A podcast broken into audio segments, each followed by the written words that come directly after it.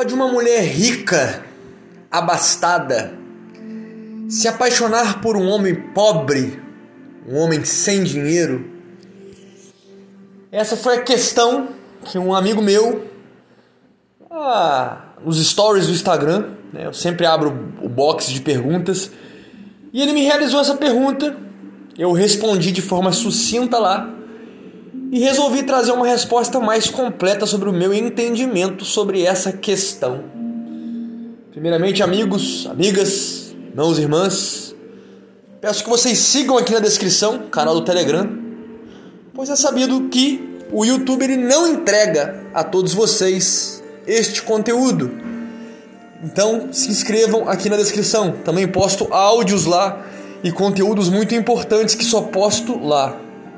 Deixo também na descrição o canal do iPhone para todos aqueles que querem investir em iPhone e ter lucros substanciais com a venda rápida destes.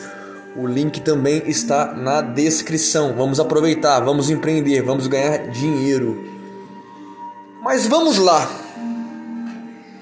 Poderia uma mulher endinheirada, abastada, rica, se apaixonar por um plebeu?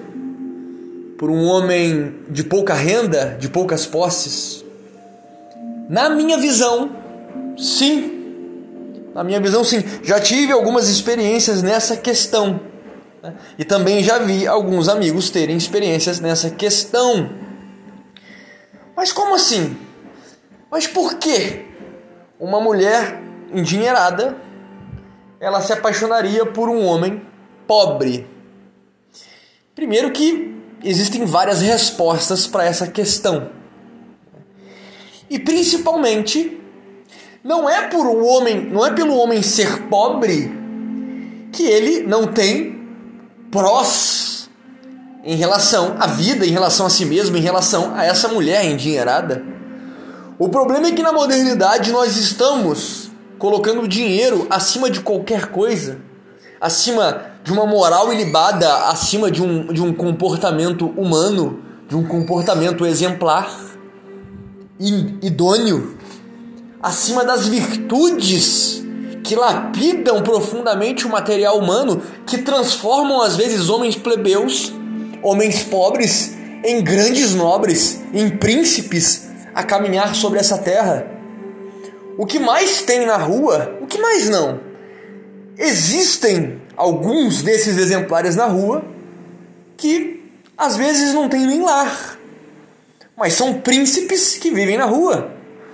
Príncipes esses com uma educação totalmente lapidada, com princípios, com moral, com uma mansidão que certamente não é desse mundo, vem do alto, vem de Deus, mas que por algumas circunstâncias da vida, às vezes problemas familiares, às vezes alguma situação financeira pregressa o tenha lançado a essa vida.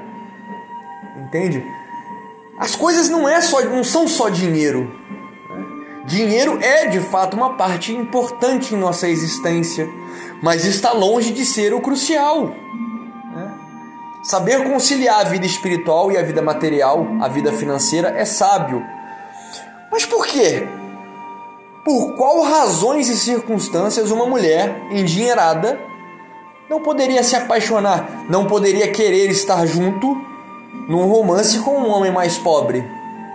Principalmente quando esse homem possui virtudes, esse homem iria respeitá-la, esse homem iria de fato ajudá-la em questões que o dinheiro não pode comprar, questões emocionais, questões espirituais, questões é, metafísicas.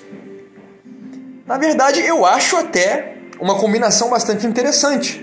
Não é o ideal, né, de, né, da forma como o sistema nos obriga, mas eu não vejo nenhuma impossibilidade nisso.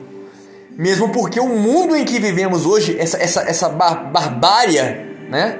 essa balbúrdia, esse lodo existencial, com os valores todos deturpados, com a, os papéis todos invertidos, Hoje as mulheres elas têm se empoderado. Hoje as mulheres elas têm tido a independência financeira tanto quanto homens. As mulheres hoje elas são empresárias, as mulheres hoje elas são bem-sucedidas, as mulheres hoje elas possuem posse, elas são donas do próprio nariz. E se elas são é, financeiramente abastadas, não necessariamente ela precise de um, uma outra pessoa financeiramente abastada, um homem financeiramente abastado. Porque ela tem, tem se realizado, ela já, já é realizada financeiramente, entende? É. A regra é evidente que a, a, os que se atraem são pessoas de condições semelhantes, né? Nossa, que, que martelo infernal! Jogar uma granada lá fora. Mas vamos assim mesmo que é o que tem para hoje. A ideia é que os iguais eles meio que se atraem, né? É o que se vê em regra. Mas de certa forma nessa questão eles podem ser complementares, né? Porque principalmente para um homem pobre virtuoso, esse homem pode ser muito útil dentro de um relacionamento para uma mulher abastada, uma mulher empresária, uma mulher que quer chegar em casa e quer ter um homem que a console, que seja o seu ombro amigo, que seja uma boa companhia, uma pessoa que a espiritualize, uma pessoa que ajude-a né, na busca a Deus, nessa busca metafísica da salvação, né, no porvir das coisas do alto. Então eu particularmente acho perfeitamente plausível e possível, né? Evidente que em regra, é, os homens pobres, né? É, existe muita mediocridade na pobreza também, né? isso é óbvio. Da mesma forma que também existem virtudes na pobreza. Não é porque a pessoa, ela porventura não conseguiu se desenvolver de alguma forma financeiramente, que ela é um amputado, né? que ela é um, um, um lixo, que ela não tem o seu valor. Muito pelo contrário.